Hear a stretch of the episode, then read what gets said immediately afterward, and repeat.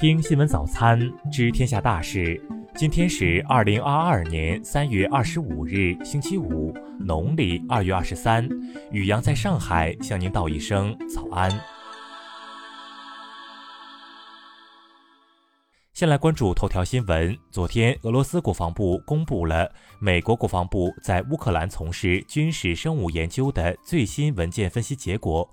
报告中指出，从得到的文件中可以清晰得到一个美国政府与乌克兰生物实验室进行合作的网络。这些活动的资助方与美国现任领导人关系密切，尤其是美国总统拜登之子亨特·拜登领导的罗斯蒙特塞内卡投资基金。同时，该基金与美国军方承包商有着密切关系。此外，俄国防部称。美国洛斯阿拉莫斯国家实验室也参与了这些项目的技术支持。该实验室曾在曼哈顿计划中参与核武器研究。所有的这些活动都是在五角大楼的完全控制下进行的。再来关注国内新闻。昨天，三二一东航飞行事故应急处置指挥部举行例行发布会通告，截至当天下午，共搜寻到遇难者遗物二十一件，飞机残骸一百八十三份和部分遇难者遗体残骸。民航局昨天表示，失事客机的第一部黑匣子已开始数据下载和分析工作，目前不能排除存储单元损坏的可能。国家卫健委昨天通报，二十三日新增本土新冠确诊病例两千零一十例，其中吉林一千八百一十例。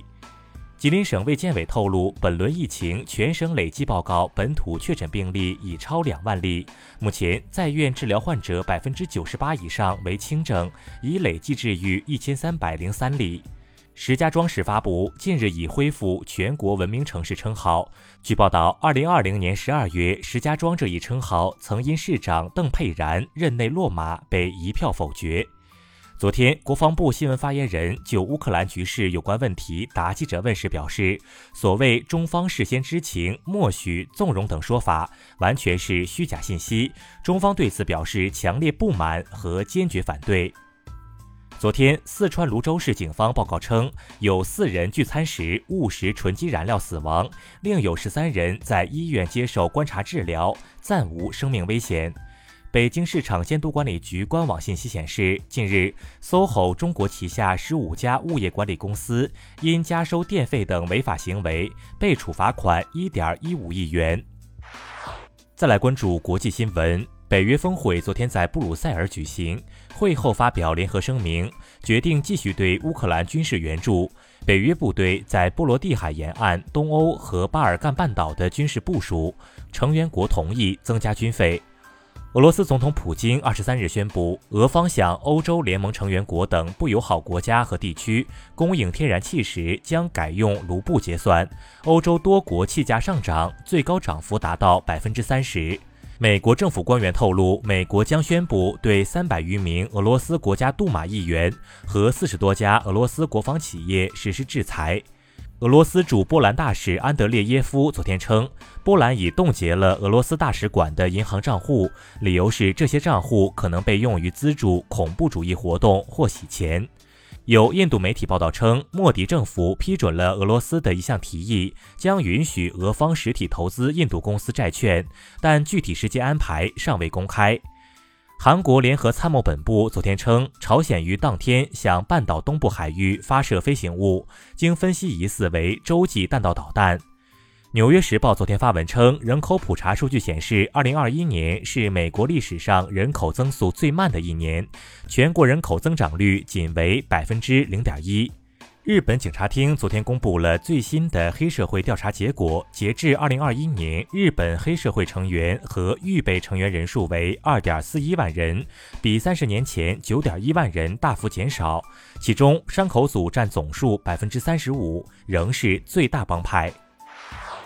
再来关注社会民生新闻。二十二日，知名教育机构万门大学创始人疑似卷钱跑路，多名学员报案，目前相关投诉已超过一千七百起。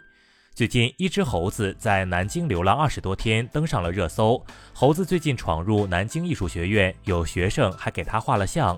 学校保卫处通知称，正在积极设法抓捕，请学生不要靠近猴子，不要投喂。近日，网传一段女子情绪激动大骂已怀孕的酒店工作人员的视频引发热议。当时女子已发布道歉视频，称深刻认识到了自己的错误。二零一九年，无锡的舒某因工伤造成七级伤残，因舒某系文盲，老板刘某带着律师忽悠其签私了协议，赔偿四万元。舒某去世后，家人诉至法院，法院判决刘某依法应支付一次性赔偿金三十四点六万元。近日，四川眉山的张先生的儿子突发高烧，出租车司机李先生及时将其送往医院，便默默离开。第二天，张师傅才通过社交平台找到好心司机，并向其当面致谢。再来关注文化体育新闻。据西班牙马卡报报道，周三，欧足联及其成员国感到震惊，因为俄罗斯宣布将申办2028年和2032年的欧洲杯。第四十届中国香港电影金像奖确定将延期至七月十七日举办。本届金像奖原定于二零二一年举行，但受疫情影响，影院营业以及电影上映的档期而顺延一年举行。